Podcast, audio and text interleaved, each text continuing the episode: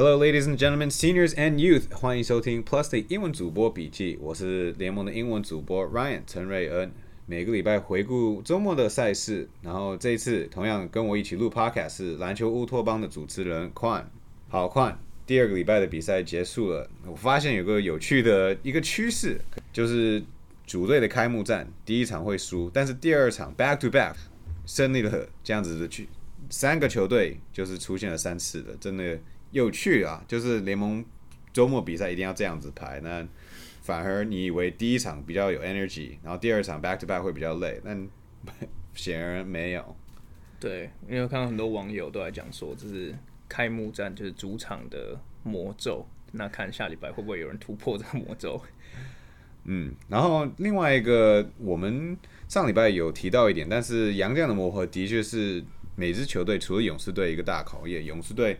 辛特利、塞斯夫，然后接着 Digara 都是呃陆续到，然后他们花了一点时间，真的有一点 training camp 的概念，但其他球队好像就是比较晚，所以磨合起来，我们每一个比赛会讲到，其实是还有一个困难度。对，我觉得既然你讲到洋将，我们要不要先直接来开始讲国王跟梦想家？好，因为这两队其实都是有两个洋将的初登场嘛。那我觉得大家最有最有印象，这个周末应该就是 Thomas 嘛，二十八篮板六个助攻，但而二十八篮板还是突破了一个联盟例行赛的记录。对，Thomas 其实原本进来的时候没有那么被看好，在外线有点投射能力，但不像呃 Gilback 是那么灵活的，可以每次都想要到了进攻那一端就去灌篮。但 Thomas 其实也是守起来蛮聪明的，很多次力都。Ricky Lido 以为自己切入，但是在篮篮在篮筐被盖。然后国王队其实我也要提到，既然只有单洋将，那其实洪凯杰跟其他的锋线球员要手力都，所以是一个挑战，但是算是有达到，还是是梦想家的进攻太差劲？我觉得是梦想家的进攻太差劲，就就是大家现在应该有也都知道，梦想家第三第三节的时候。仅得了五分，那个也是一个另赛的记录。那其实我在赛后的时候有去 review 了，基本上他们每一次的 miss，不管是两分或者三分，其实大部分我们刚刚讨论一下，大部分都是他们可以进的球，就是并不是说国王的防守有多么严谨，把他们的进攻就是守到宕机，真的就是他们自己那天有点小铁啦，说难听一点就是铁。对吧？我也回去看了每次的没有进球，然后我算了大概有五球有好的防守 contest，但是大概有十颗是 partial contest 或是空档。然后最后想要提到是杨敬明，虽然投篮只有二十，我八二十八投只有八进，但是他 plus nineteen 就是很明显他在球队上的角色不只是当然得分，但是组织他们的半场进攻，而且。防守有一有一他的诀窍了。对啊，我觉得如果你是就是不看数据的话，你看 i test，其实杨敬敏在场上的时候，我觉得国王就是一支不一样等级的球队。他们的 offense，他们的进攻其实会有比较多层次感。那其实我有看到有网友在讲说，哎，其实国王也不是真的只有单杨将啊，杨敬敏昨天打的跟个杨将一样，应该是前天啊，前天打的跟个杨将一样。对，而且我觉得他对上老东家嘛，打梦想家，其实我觉得他应该有特别想要把这场比赛赢下来或者打好。看的我觉得看的是蛮明显的，他看起来是蛮有企图心的。嗯，的确是，所以最终国王队八十四比六十四获得新球队的第一胜。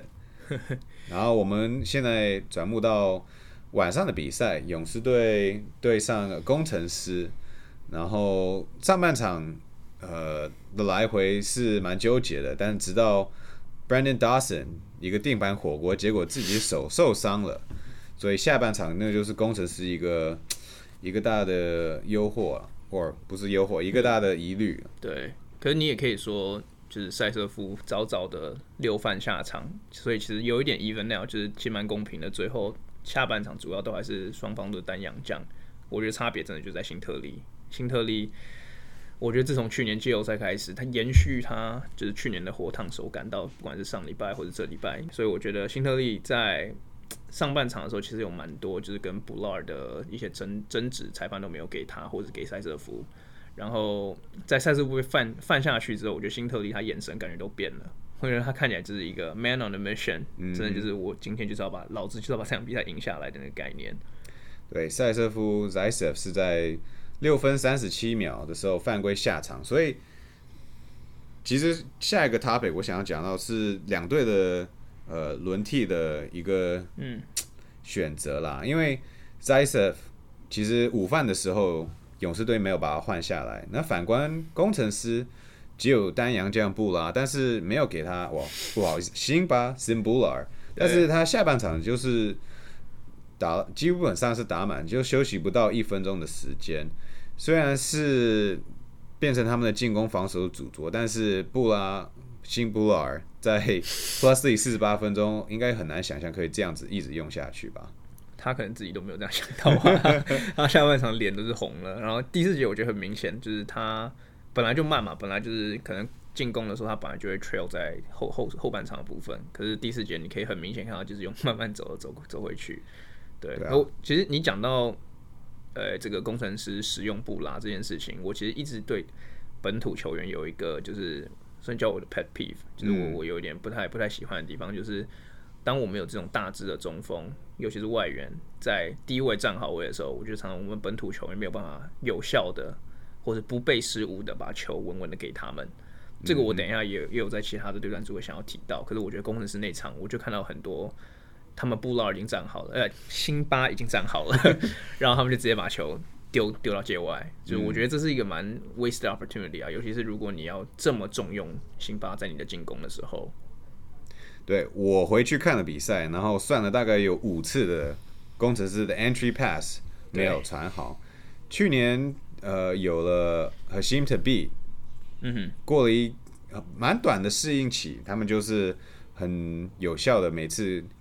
在 to beat 想要的位置给他传到球，然后其实那也是可以算是勇士防守的布阵啊跟调度，其实应该给他们一点说的是他们做的好的部分，因为塞斯夫下场的时候，就是基本上就是曾祥军跟林梦雪在轮流在在足区在禁区去扛这个防守的责任，然后扛住了，让外线的球员帮忙去协防跟抄球。呃，对，我觉得这个就是他们防防守 positioning、防守站位的这个观念真的很好。他们尤其是你拿去跟钢铁人那场比赛跟工程师比的时候，富邦在包夹辛巴这件事情上面，我觉得是做的比钢铁人好上蛮多的。对，对，然后勇士队另外一个攻击箭头就是 Plusly 第二球季出自己初登版的林书伟，也是攻下了十八分，呃，一个很重要的 contributions。然后况我们也终于捞到了，我们在比赛的时候忘记了，但是在这个礼拜一的时候，我们也找出他也拿到历史性的得分哈。对，就联盟的第一万分啦。对，我们刚刚在那边手算，慢慢算回去。对，好，所以那 Game Four 就是最终勇士九十八比八十七赢得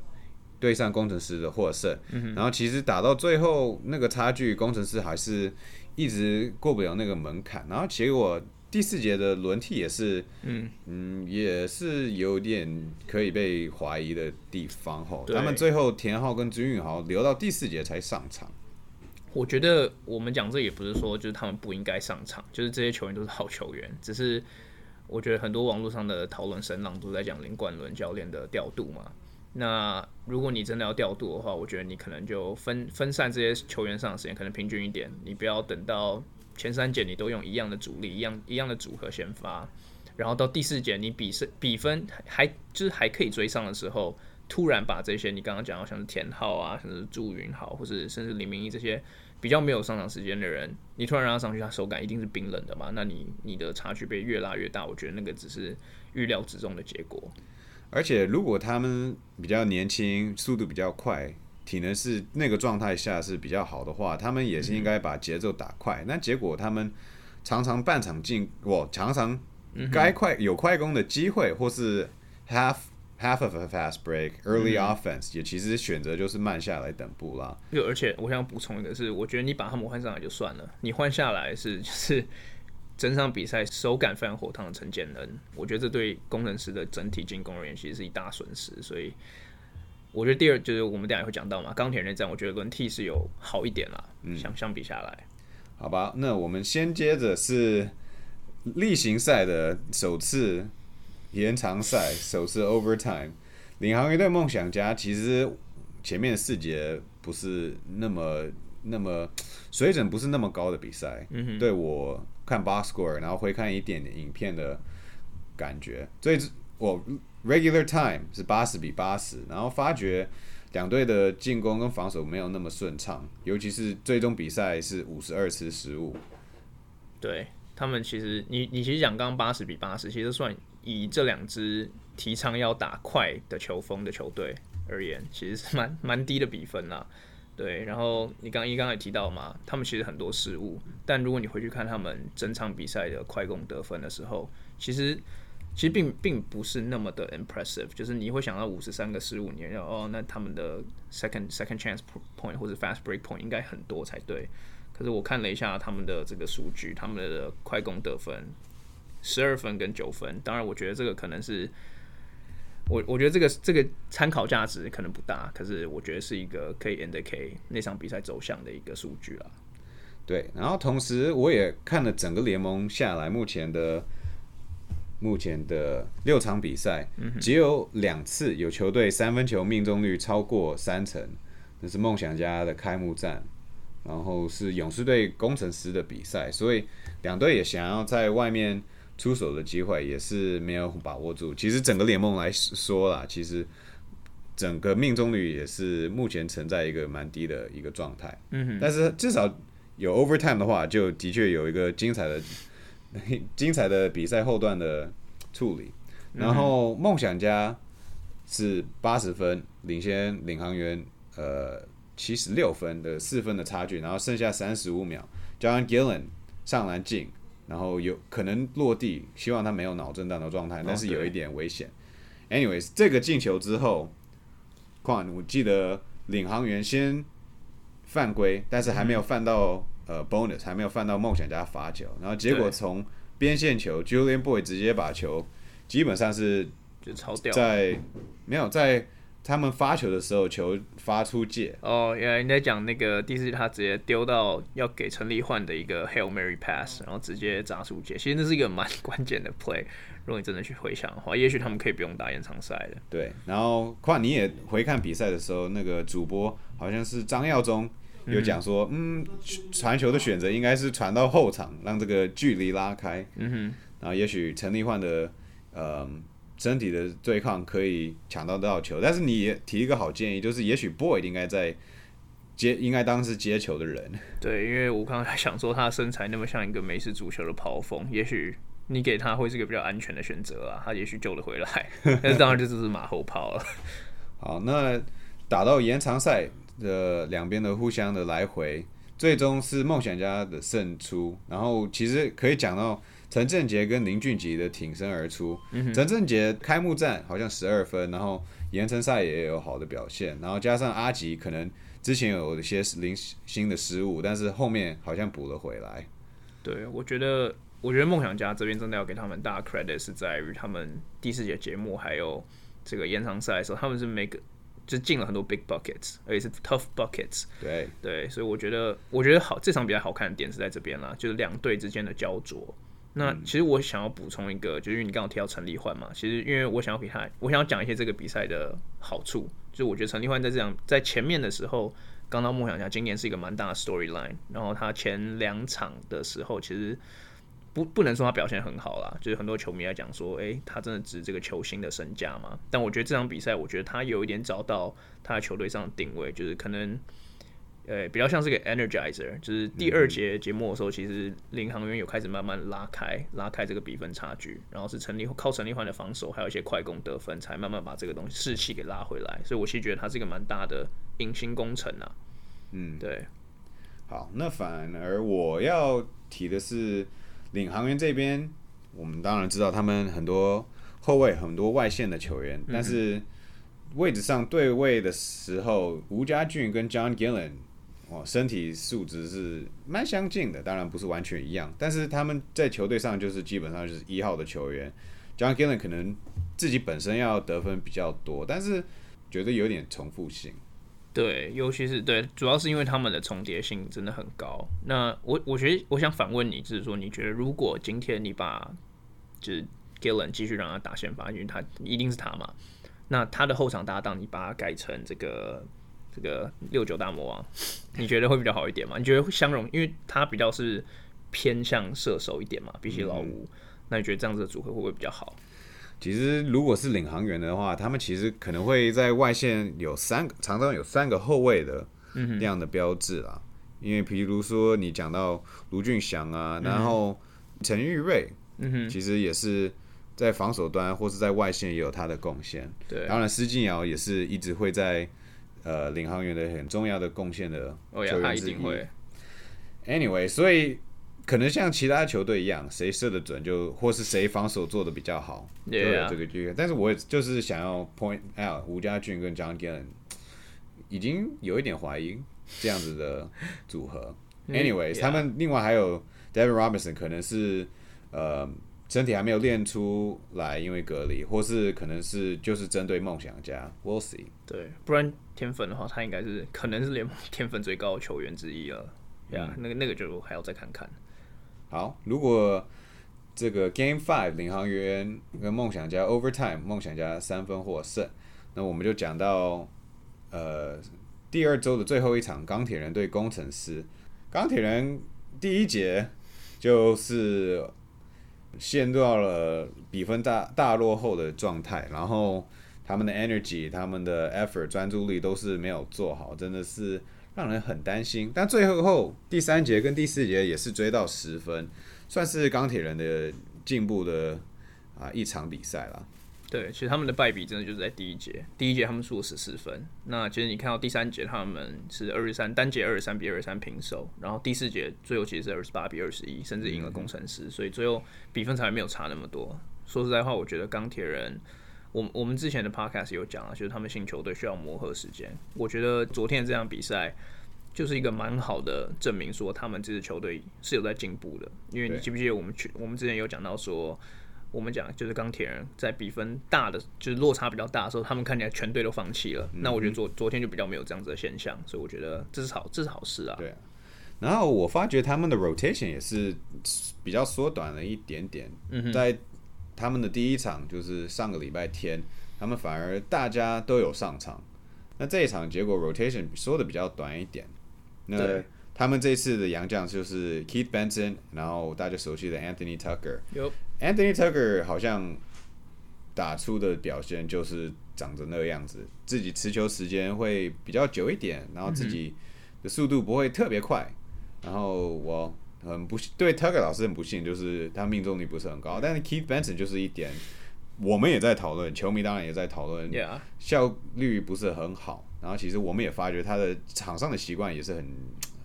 很很奇怪。嗯哼，我我先来快速讲一下 Tucker 的点好了，因为很多球员，应该说很多球迷觉得 Tucker 是一个就是可能会给他标上有点毒的这个标签嘛。那其实，可我觉得上一场比赛我不会把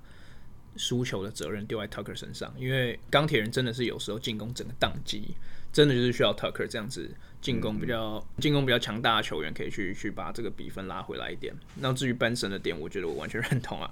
我觉得最大的问题反而还不见得是就是他的命中率低，主要是他出手选择真的是非常糟糕。我们我们都讨论到嘛，就是辛巴已经站好站在他面前，可是他就是硬是要投，那也造成了就是辛巴这场比赛又 刷新一个联盟纪录九个火锅嘛。嗯哼。那我觉得我我不知道哎、我对啊，因为我看到常常 Benson 有一点空间的时候，还反而不投一个小抛投，一个中距离，一个就是有一点空间，他好像就是需要在篮筐底下得分，但是你在篮筐的区域里面就有辛巴在当一面墙阻止你所以那个选择性就是很有疑问。至少他在出手的一方面，Benson 做的好，就是在进攻篮板的时候，那边是蛮积极的。然后每一场比赛都会有进攻篮板，也会有第二波的进攻的机会。但是除此之外，至少在跟梦想家不一样的，Benson 是挡拆的时候会 roll 到里内线，所以其实这样子也会给挡拆的人 Tucker 或是其他的队友一些机会，跟梦想家有点不一样，因为那时候德威是自己挡了之后会 pop 到外面对投外线。诶，那你会觉得，其实如果本身在面对比较不一样的 matchup，也许不是德古拉或者是辛巴这种人的时候，他其实会比较吃香吗？就是至少会比昨天好这样。我觉得是有机会 但需要我们再观察吧。True，那我们先继续讲钢铁人的其他球员有谁的进步还是蛮明显的。第一场到第二场，那说陈佑伟吗？我觉得陈佑伟是一个很好的人选。其实我我也觉得是陈佑伟，陈佑伟我们两个都是就是在热身赛就很看好的球员嘛。我们上礼拜也有讲到他跟 Tucker 的配合，也许应该把球权就是更五十五十的分摊掉。那陈佑伟，我觉得这场进攻的侵略性比上一场比上一次他打的时候好是好蛮多的。对，所以我觉得陈佑伟，我也觉得他是一个不错的人选。对，然后王柏志自己也有他的技巧性的表现。然后另外一个想要讲到是蓝少福，上一场比赛有双位数的得分，但这一场比赛就是被裁判抓了几次犯规，所以上场时间有限。不然的话，也看好蓝少福的嗯进攻手段继续在增加。呀、他这场其实，在有限的时间里面还是蛮有效率的啦。Give like 还还是给他一点 credit。然后最后一定要讲到就是钢铁人的话，就是吕正如在这两场投篮命中率没有那么好，但是跨年也有发觉到他好像持球的时间要切入去制造的机会也是相对比较多，但这不是他的强项哎。对啊，我的想法也是觉得说他的定定位本身就是一个射手，而且是就是蛮纯射手的定位。那钢铁人在进攻端上面，感觉是给他赋予了很多要帮其他人制造进攻的机会，还有这个控球的这个责任。我觉得也许是 asking too much 啦。我觉得钢铁人也许应该把这些球权稀释给他们的后卫再多一点。好，我们就继续观察钢铁人球技。那反而工程师这一场比赛拉开了距离，好像打得比较稳，所以那个轮替的压力没有礼拜六对勇士的比赛的状态。对啦，不会被放大检视，至少。Anyways，那是 Nick Foles 的初登板，他在热身赛很 famously，我们讲 famously 的热身赛的表现是 有他的飞身灌篮，但是外线非常不准。但这场比赛，他说他的教练跟其他队友们跟工程师团队一直给予他信心，所以在大胜没办法出赛的时候，他其实也有自己的好表现。呀其实他热身赛的时候是不是单场投了什么三十八球？如果我印象没错的话，三十八还是三十五，反正也是当时多，对。如果那是例行赛，他也是刷新联盟纪录。可是我觉得昨天的法师真的就是，呃、应该说工程师如果要找到法师的使用说明书的话，我觉得昨天就是他最好的样子了。嗯，就是一个进攻的进攻万花筒，这样讲好了。然后又有外线的能力，然后最最重要的带气氛嘛。我觉得法师这些东西昨天都做的是可圈可点，所以我也觉得法师不要放弃的太早啊，就球迷。对，因为如果比照去年的话，和 Shim to be 当然是在内线得分较多，但是他也会存活在进攻端的外线，不像布拉就是站在禁区或是禁区的 low post、mid post 而已。然后反而这样子也可以拉开法师的呃表现的空间。如果从外围，因为的确大胜就是他自己会一直往里面攻，外线的能力还是有限。对，然后况你也讲到 s i m b u l a r 也是联盟的主攻记录人了，其实也是我们在比赛的时候没有什么发觉，但是就是一直，唉，Keith Benson 一直被盖，那就是创造，这个机会给工程师 又来一个主攻大王。那差点大三元，他差点有助攻有个大三元。那其他工程师有可以 highlight 的表现吗？I mean，我觉得还其实还好，可是我、我有点我有一点希望李佳瑞还是可以再打好一点，所以我今年其实原来是给李佳瑞蛮大的期待，尤其他今年又是球队队长嘛。嗯哼，但我觉得这两场下来，也不是说他打的很差，可是就是他感觉像个隐形人，有他没他，感觉没有差的感觉。那也许这一点就是可以说球技是蛮漫长的，所以我们每个球员都有他们的起表现好的、表现不好的时候，然后也有其他球员会受伤或是要轮休的状态。Anyways，we'll see。下礼拜国王队跟领航员的主场开幕，我们就拭目以待吧。没错，没错。因为谢谢收听。哟，拜拜。